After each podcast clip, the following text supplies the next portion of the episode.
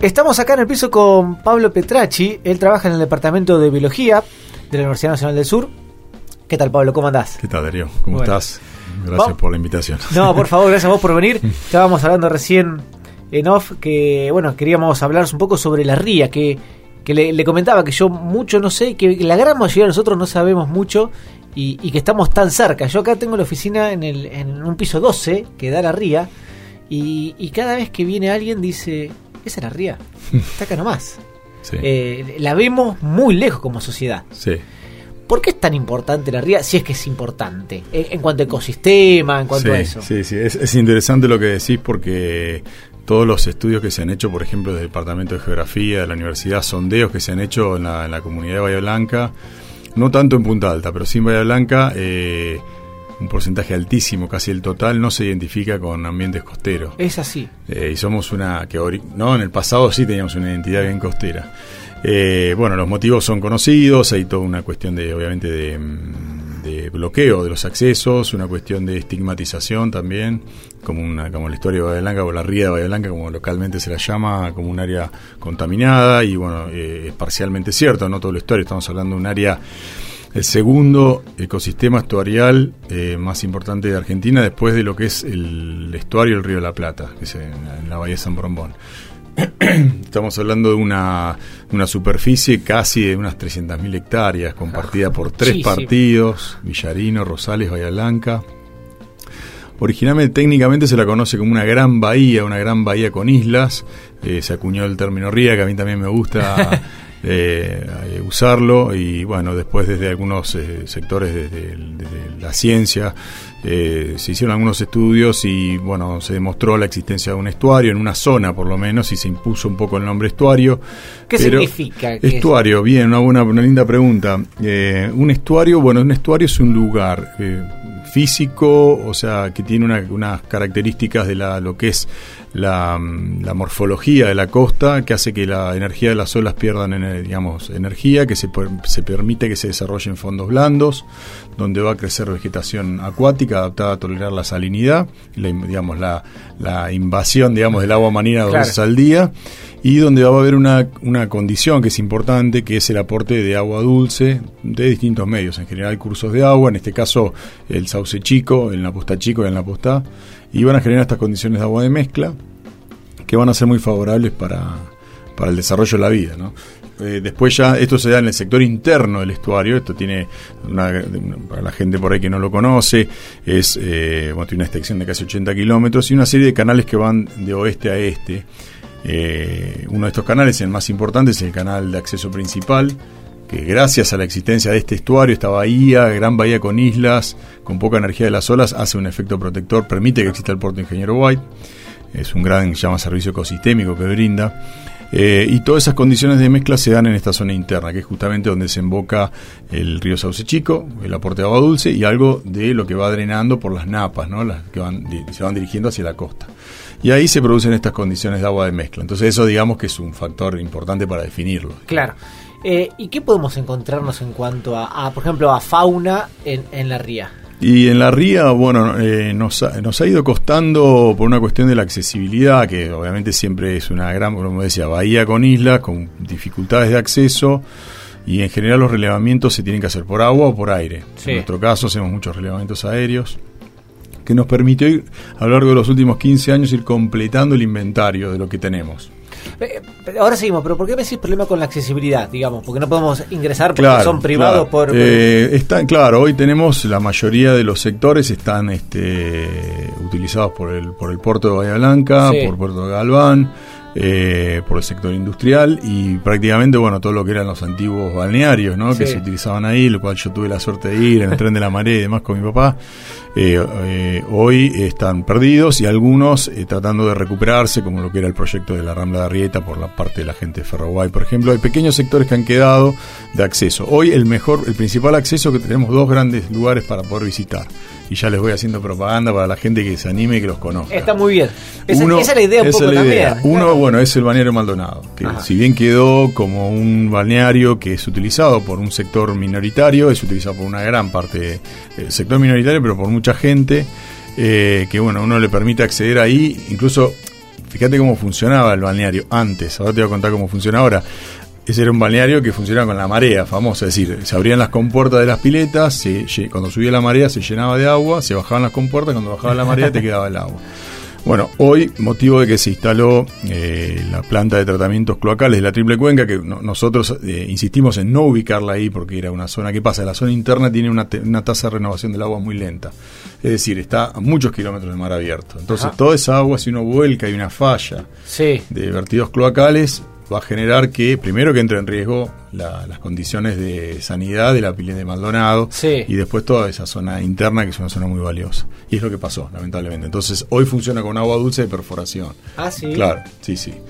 Eh, por esta instalación que, bueno, en su momento nosotros tratamos de, acompañar y sugerir que nos haga ahí. Y el otro gran acceso, y que estamos trabajando muy bien con la gente del Club de Pesca, de General Dayan Serri, en Puerto Cuatreros, que fue motivo de ese famoso conflicto socioambiental 2011 y que, bueno, hoy ha cobrado vida, ¿no? Gracias a ese, a ese conflicto, hay muchísima gente que va a hacer observación de aves, kitesurf, eh, turismo acuático, aparte de la pesca. Así que ellos también están un poco modificando su, su, este, digamos que era un, lugar de, netamente de pesca. De pesca, claro. yo me acuerdo, iba con mi abuelo. Sí, a la marea famosa. Y hoy, bueno, uno puede ir, perdón, bajar el kayak, ir a remar, el kitesurf, eh, ir a mirar aves. Y estamos trabajando con un observatorio de aves también ahí con la gente de, Puerto Cuatreros y la gente de los vecinos de Serri. Así que es un lugar también muy bonito para visitar. Después, hasta, hasta, hasta Coronel Rosales, no hay prácticamente puntos de acceso. Eh, así que bueno, hay una. En realidad la gente está demostrado que si uno le genera las condiciones para que vaya, la gente va. Y la gente le gusta el mar. Es parte, influye, está demostrado. está innato en, nosotros. Sí, sí. Y no por nada una casa cerca del mar te sale más caro, un terreno cerca del mar te sale más caro que lejos del mar. Sí, sí, además vas a la playa y estamos uno al lado del otro porque todos queremos estar cerca del mar. Exactamente, sí. Y está demostrado que vivir cerca del mar mejora la calidad de vida, disminuye el nivel de estrés, las probabilidades de contraer cáncer y está eso está muy, muy estudiado que el mar es sanador, por así decirlo. ¿no? Así que bueno, estamos también trabajando ¿no? desde distintos sectores, también incluso con el, con el consorcio del puerto, para también recuperar espacios y que la gente tenga puntos de acceso. Eh, porque hoy, bueno, lo que es el balneario municipal, lo que era la reserva costera municipal, eh, no se logró sanear, ¿viste? Como para ser un lugar donde la gente pueda ir. qué pasó con eso? Eso fue un proyecto que fue, eh, hubo, bueno, durante el conflicto del 2011, eh, de forma paralela, como para compensar el daño que se iba a hacer sobre estas 600 hectáreas de humedales, el gobierno asignó unos fondos de la provincia para eh, hacer obras y ponerlo, ponerlo lindo. Sí, claro, sí. Yo no podría decirte a ciencia cierta qué pasó con ese dinero, no fue ahí, ah. se hizo un maquillaje, pero... Un poquito. Sí, sí. Y con eso poco que se hizo empezó a ir gente, pero rápidamente eso se se deterioró. Hoy la municipalidad no, no, no, no lo está, no se está haciendo cargo de ese lugar como corresponde.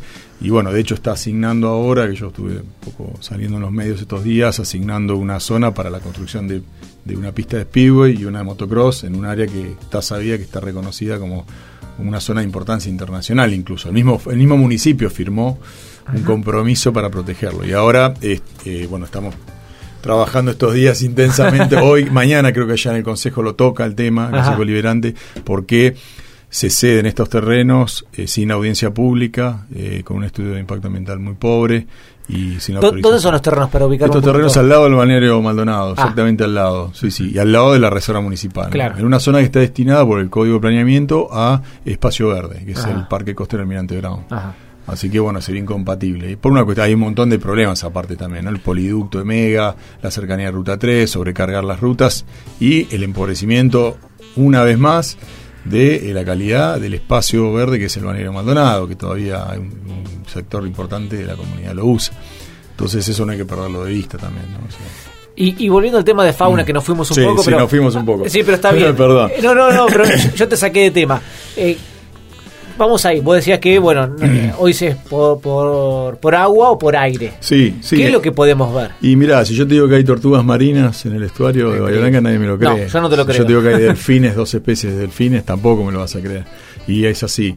Eh, tenemos una gran cantidad. ¿Permanente eso? Eh, sí, el estuario es utilizado por fauna, se llama residente, sí. pero de forma permanente. Y por especies que hacen un uso del lugar de, forma esporádica, más que nada se llaman migratorias. Por ejemplo, los grandes tiburones que hoy en día prácticamente han sido diezmados eh, por el tema de la sobrepesca, eh, que se hace pesca con devolución. De hecho, vienen al estuario a parir las hembras. En general son hembras son vivíparas por lo general, es decir, que paren, no ponen huevos, sino que paren a las crías.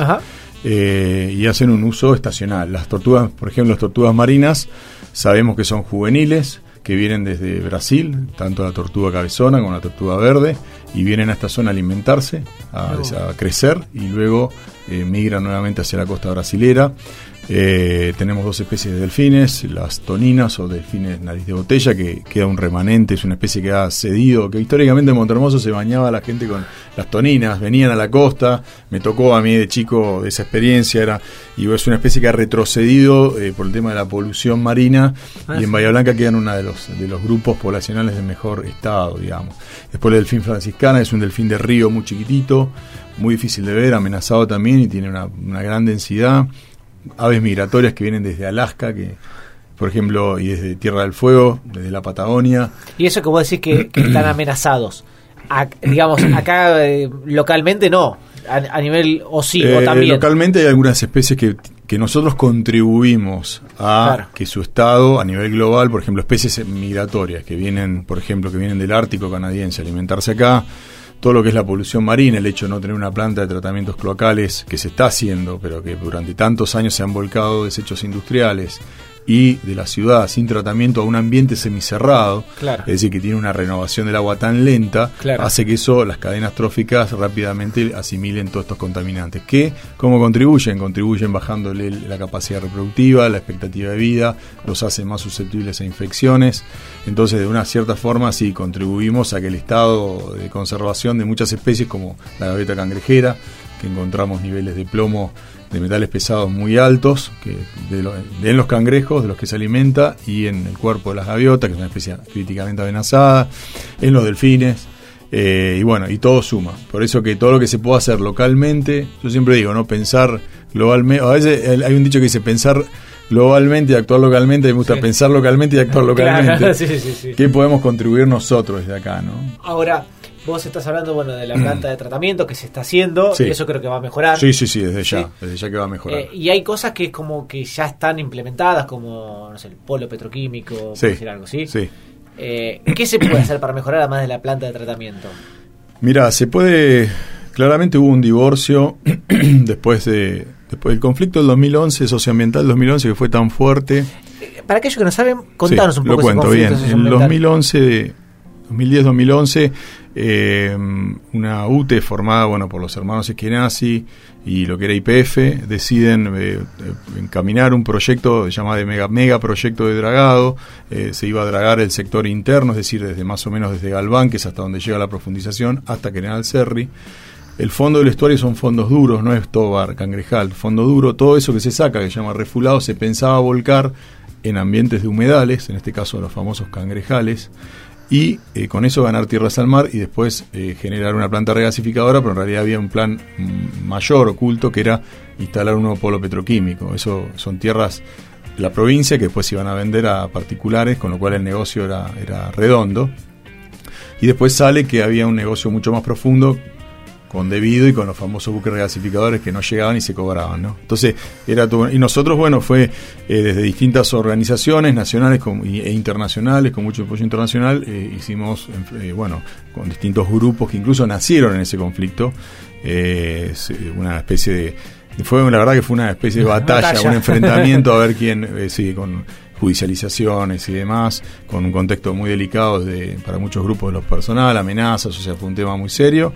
Y bueno, finalmente eh, se termina con la restatización y bueno, y con todas las manifestaciones en las calles y bueno, mucho, mucho, muchas muchas acciones que se hicieron. Hoy en día eh, el consorcio del puerto entiende que esa zona es una zona en la cual ellos no podrían expandirse. Y nosotros estamos acompañando y, también eh, a, ese crecimiento que el puerto necesita y estamos en otra instancia de diálogo. Y ellos entendieron eso, nosotros también entendimos que el puerto en cierta manera tiene que crecer responsablemente. Pero si los ambientalistas no nos involucramos en las decisiones de los del sector productivista, tampoco vamos a poder cambiar nada. Es difícil buscar el punto de equilibrio, ¿no? Sí, sí, es difícil. pero hay que involucrarse. Sin duda. Hay que involucrarse, no nos podemos quedar eh, quejándonos en las redes sociales sin hacer nada. Ah, Entonces, hay que ser proactivos Sí. y hay que ver qué es lo mejor para... Hay que buscar la comunión. Es posible. Y es el desafío que nos queda a nivel planetario, Sí. porque la población humana está creciendo y... Ta- también es verdad que, el, que el haberle dado la espalda como sociedad a la ría durante décadas hace que la gente no se involucre tanto. Sí, sí, el Sí. dicho no, no, no, no conservamos lo que no conocemos eh, es una frase muy común y es cierta. Nosotros, Pero, en ese si uno conflicto- va y ve al cangrejo, ve a la gaviota, ve a la tortuga, ¿cómo vas a tener otra perspectiva? De, Sí, sí. Sí, pero por ejemplo nacieron grupos como Guardianes del Estuario, por ejemplo, que hoy llevan miles de chicos de escuelas a hacer salida de interpretación, nacen con el conflicto de dragado, eh, nace ABDA, una ONG de Serri que toma la posta incluso con, con abogados, ambientalistas, también eh, este, directamente presentando un recurso de amparo y que se mantienen al día de la fecha. Y volviendo a lo que me decías, ¿cómo, cómo empezamos a, a- a- el tema del polo que ya está instalado? Sí. Bueno, el tema de los controles, la transparencia del CTE, que siempre el CTE, el Comité Técnico Ejecutivo, fue políticamente manejado y sabemos que los controles del CTE y del OPDS son muy flexibles, entonces hay que mejorar y ser más transparentes en cuanto a la exigencia Por, de, por eso, de los controles. A, a lo que voy es, eh, no es una causa perdida, sino haciendo buenos controles, mm, no... Deberían de, sí, haciendo buenos controles y que se instalen en los lugares donde ambientalmente tienen el menor impacto. Bueno, pero algunos ya están instalados. Sí, algunos ya están instalados. Sí, por eso. Sí, y hay que trabajar para que exactamente los controles sean más eficientes. Te cuento algo de lo que estamos trabajando en este momento en, es- en esa línea. Dale. Vos sabés que acá en Bahía hay muchas petroleras, hay derrames de petróleo, eso se sabe. Entonces logramos eh, desarrollar, ahora estamos, vamos a inaugurar, en, espero que en abril, la, la primera estación de rescate de fauna marina que Qué va a estar bueno. funcionando en Lancha del Sur a través de un convenio entre el Consorcio del Puerto, que acaba de sumar mil hectáreas como área protegida en la zona que querían dragar, fíjate Eh, Bueno, el cambio. Está bueno. Sí, y un convenio con Lanchas del Sur y bueno, de una serie de investigadores que estamos apoyando. Eso va a funcionar para toda la región, incluso para Montermoso, Punta Alta, donde se va a dar asistencia a algo que es un riesgo real, que es los derrames de petróleo. O sea, eh, convivir con todas estas industrias implica que a veces haya eh, riesgo ambiental por derrames. Entonces, bueno, aparte de la prevención, que de la cual se tiene que hacer cargo, eh, nosotros estamos ayudando en la contención de los animales que queden ¿Cómo va a ser? A ver, eh, contame un poquitito de eso. Mirá, recién estamos, eh, va, va a funcionar, eh, incluso creo que ya puedo ir adelantando que va a estar dedicada a, dedicada en honor, digamos, la estación a, a Guillermo Indio Fidalgo, periodista de guardaparque, eh, que trabajó mucho en la costa y con ese tema, y va a ser una estación que básicamente lo que va a hacer es aten- contención, atención primaria de animales que vengan eh, empetrolados, pero también con en un estado sanitario eh, de salud delicado. Lo que se va a hacer justamente toda una red local con un servicio de 24 horas que va a funcionar para donde haya denuncias de animales empetrolados por algún que con evidencia de petrolamiento o de un estado sanitario malo de animales costeros, ¿no? Costeros Sí, marinos, sí, sí. pingüinos, gaviotas, petreles, bueno, lobos marinos, tortugas. Y se le va a dar la asistencia primaria a través de, obviamente, la intervención de un veterinario local, de una coordinadora de campo, de los chicos de Lancha del Sur que van a estar haciendo toda la, están capacitándose, entrenándose, este, yo también ayudando en la coordinación, y con el aporte del, del consorcio del puerto en este momento, Lancha del Sur y otras empresas que después se vayan sumando que puedan generar algún riesgo. Está buenísimo. Estaría bueno también que, pensando también en el futuro, que, que las escuelas y eso puedan ir a esos centros y, y ver lo que se trabaja y ver cómo llegan Sí. algunos animales y cómo se recuperan también. Sí, sí, sí, va a funcionar, eh, va a funcionar eh, como un centro educativo también. Claro, y ahí, bueno, también está el compromiso de, bueno, Alberto Carnevali, del área ambiental del consorcio, Alberto Bossetti de, de Lanchas, y nosotros que eso tiene que tener un valor educativo, tiene que servir también para para ver qué es lo que se está haciendo, eh, un poco eh, es muy movilizador el tema de- del rescate de fauna Sí, porque claro. es algo muy directo. Eh, y, y contar un poco también qué es lo que hay. Así que estamos pensando en tener algunas piletas también para, mientras los animales están en, en- en tránsito, como se lo llama, Claro. en rehabilitación, también que funcionen con, con poder educativo. Pero bueno, ese es el desafío. Les vamos a avisar desde ya cuando sea la inauguración, pero estamos pensando en abril ya eh, empezar. Ya estamos bastante avanzados. Ya, claro, Sí. te iba a decir. Pero bueno, era una, una algo más, ¿no? Sí. No te estoy diciendo que con esto vamos a solucionar los No, problemas. no, no, pero no- no- algo no es más poca cosa. Que suma, Sí. que, que, es que era necesario. Sí. Y bueno, en ese camino estamos. ¿Hay al- alguno de, de- de los animales que o de la fauna marina que solamente está en la ría? Eh, O, o en muy pocos lados del mundo? Sí, sí, te podría hablar de, por ejemplo, el caso de la gaviota cangrejera, porque fue incluso el logo de la ciudad claro, la gestión de López. Es una, es una especie que es casi exclusiva de Argentina, migra hacia Uruguay y Brasil, pero nidifica casi con exclusividad en la zona de Bahía Blanca y San Blas. De hecho, la colonia reproductiva, es decir, estas gaviotas nidifican en colonia, en grupos. Eh, más grande que se conoce, es decir, que tiene casi 3.000 parejas, es decir, casi el 70% de toda la población, te digo, que no es muy grande, no es más de 8.000 parejas, nidifica en una islita chiquitita que está enfrente del puerto, se llama Isla del Puerto, que ahora es una reserva provincial, gracias a eso que es donde está el buque Usurbil y demás. Tiene una riqueza altísima. Y esa es una de las especies, por ejemplo, te, podría decir que en Bahía Blanca están las densidades más altas por metro cuadrado de cangrejos, cavador. Tenemos la, la mayor concentración de estas comunidades de cangrejos tan importantes que incluso se habla que son los ingenieros, los arquitectos del ecosistema. Toda esa geografía de canales tan uno si la pudiera ver del aire, a veces uno la ve cuando se va a Buenos Aires y el exactamente, sí. que es fabulosa, que solo se da acá. Sí, fabulosa. Eh, que, eh, eh, bueno, es gracias a la interacción entre los cangrejos y la, vegetación local. Y bueno, ya, y sé que hay algunos planes de algunos emprendedores locales de empezar a hacer salidas eh, turísticas en el estuario. Así que eso también lo, está bueno, va a estar bueno porque claramente hay que, hay que digamos, no todo lo el estuario no son las industrias. Eso es lo que estaría bueno cambiar, esa mentalidad. Si yo te digo que a, 15, 20 minutos de, navegación ya empezás a ver delfines, claro. Eh, o guanacos, por ejemplo, uno de los pocos relictos que quedan de guanacos bonaerenses, eh, volvés fascinado. ¿Cómo guanacos? Guanacos. El guanaco, este camélido patagónico de zona Sari, en realidad llega más al norte. ¿Hay acá? Hay en el estuario. Y los ves cruzando los canales, nadando, que es, un lugar único donde ocurre. Eh, así que, y bueno, ahora hace poquito salió... Y eso con la casa y eso no hay problema, ¿no? Hay guardaparques, hay dos guardaparques, tres guardaparques eh, que están del OPDS, eh, encargados del control y vigilancia, aunque tienen algunas limitaciones de transporte. Eh, hay algo de casa furtiva. ¿Sí? sí, sí, hay casa furtiva. Se trabaja bastante y se trabaja desde la fiscalización y los guardaparques sobre todo con la presencia en el área tratando de sí, claro. pero eh, y la concientización acá hay el área fue un área como el patio trasero donde cada uno la armada durante muchos años hacía las pruebas de tiro hasta que eso se declaró área protegida. Después, eh, bueno, hay toda una, por ejemplo, la, la, pesca de tiburón, que después se hizo regulada porque los, los eh, pensá que un tiburón tarda muchos años en, crecer, muchos años en madurar sexualmente. Es muy parecido a nosotros, ¿viste? No, no, no, no es que ya al año siguiente puedan reproducirse, tardan muchos años.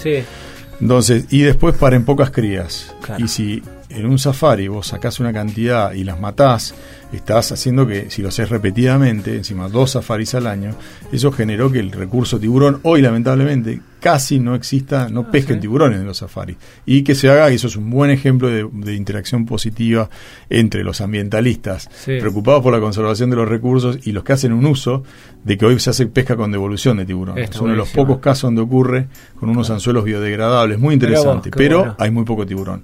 Es una lección aprendida. ¿Se puede recuperar, pero la población? Muy lenta es la recuperación. Claro, sí, por lo que es muy lenta, claro. porque no solamente vienen a, a, parir y alimentarse, sino que hay otros problemas en otros lugares. Y el tema de la pesca artesanal y deportiva. Sí. Eh, digamos, tiene un impacto impacto tiene todo, obviamente, pero lo que voy es que un impacto preocupante o no. Todo lo que no esté regulado, lo que sí te puedo decir que la pesca artesanal ya son cuatro o cinco generaciones que se viene desarrollando, ¿no? O sea, eh, son muchísimos años que se vino haciendo pesca artesanal eh, y uno en algunos aspectos, si bien hay, algún, hay un efecto colateral de impacto en fauna, por ejemplo la captura incidental en delfines o en tortugas, se trabajó mucho para que los pescadores participen activamente en la devolución de esos individuos, en, el rescate, y eso es un poco lo que queremos recuperar, que eso que nos hacía. O sea que... Eh, podemos hablar de que hubo quizás la pesca deportiva, que es la que no está regulada, porque ahí hay todo un problema con la ley, de creación del área protegida, que, es una gran área protegida provincial, que la parte de pesca es la que más ruido hace y por eso no permitió que hoy esté aprobado el plan de manejo. En general la pesca deportiva siempre ejerce porque es la que no tiene regulación ni control.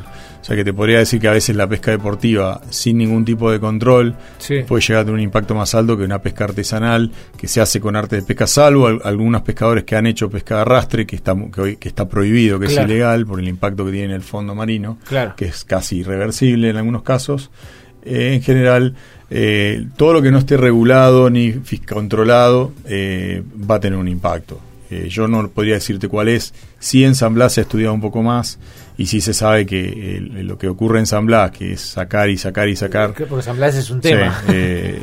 por la pesca deportiva puede llegar a generar este, también impactos serios. Pero bueno se está trabajando en distintos ámbitos para que eso los conflictos vayan disminuyendo y después aparecen conflictos porque el recurso va mermando. Ahora fíjate que se está hablando de la creación de un gran parque nacional en toda esta zona de, gran criadero, porque el estuario es un gran criadero de larvas de peces, es una gran zona donde los peces que desoban cerca de la costa ponen sus huevos y después ingresan las larvas al estuario a desarrollarse y salen como juveniles. Ah. Eso es un gran servicio que presta el estuario. ¿Qué peces generalmente? Pescadilla. Eh, hay bueno algunas corvinas, eh, bueno lenguados, algunos llaman peces demersales. Eh, o sea que estamos hablando de una también que tiene un, impacto muy alto. Y toda esa zona de crianza, que es la zona del rincón, y toda la boca de la desembocadura del estuario, digamos, la boca del estuario, hay un gran proyecto de creación de un gran parque nacional. Eso ya se anunció incluso. Está bueno. Que incluiría casi desde Necochea, un poquito menos, hasta el sur de la provincia. Está bueno porque además Parque Nacional también podría llegar a haber aportes económicos. Aportes económicos y otro tipo de, fiscalización. Sí, sí, sí. El Parque Nacional ya tiene una historia de fiscalización, aunque a veces son un poco más cerrados en cuanto a la interacción con sus vecinos. Eh, eh, uno tiene ciertas garantías de que los recursos viniendo del federales eh, van a ser otros. Pero bueno, no por nada hay todo este interés en la zona. Esto nos habla del valor que tiene. Sí, está buenísimo. está buenísimo. Bueno, Pablo, una, última pregunta. Para aquellos que quieren hoy, por ejemplo, recorrer, ¿hay posibilidad?